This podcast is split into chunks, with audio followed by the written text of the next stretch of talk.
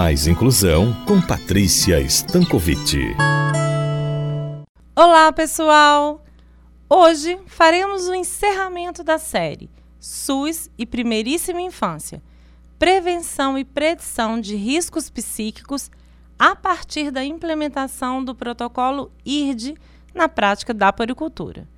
Nos episódios anteriores, buscamos fazer uma apresentação da pesquisa multicêntrica que foi realizada por psicanalistas de crianças e que culminou com a fundamentação e a criação do protocolo IRD, que contém os indicadores clínicos de risco para o desenvolvimento infantil. Estes são formulados a partir da teoria psicanalítica de orientação lacaniana, unicotiana e da experiência clínica e foram validados para serem empregados pela pediatria ou outros profissionais da saúde que fazem a poricultura, para que durante as consultas nos centros públicos de saúde se possa detectar precocemente entraves psíquicos que possam vir a afetar o desenvolvimento infantil. A construção dessa série foi originada a partir da pesquisa que desenvolvi no mestrado em Psicologia da Saúde na Faculdade Pernambucana de Saúde, no contexto da atenção primária e que foi realizada no município de Maceió,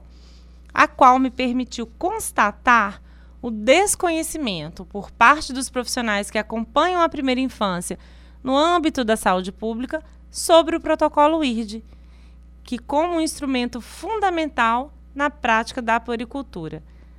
Tal constatação me possibilitou preparar recursos técnicos que subsidiem uma formação continuada a esses profissionais da saúde para aplicação do instrumento IRD em suas práticas no atendimento à primeira infância. Essa preocupação se fez presente em minha pós-graduação porque compreendemos que, nesse momento, o olhar dos profissionais da saúde que acompanham as pequenas crianças no processo de seu desenvolvimento necessitam levar em consideração a compreensão de que não nascemos sujeitos, mas nos constituímos, e que fomentar práticas de detecção precoce que reconheçam o sofrimento psíquico de bebês, assim como de intervenções que favoreçam a estruturação saudável nos primórdios da vida, façam com que revertamos as epidemias patologizantes que têm incidido na primeira infância. Isto se torna urgente e primordial. Para que, assim, se detectado algo que nesse percurso não está indo bem, quanto mais cedo o trabalho de estimulação e de suporte para as pequenas crianças e suas famílias, melhor será seu desenvolvimento e sua futura inserção social. Bem, pessoal, vamos ficando por aqui. Aguardo vocês na próxima semana para nosso encontro com mais inclusão.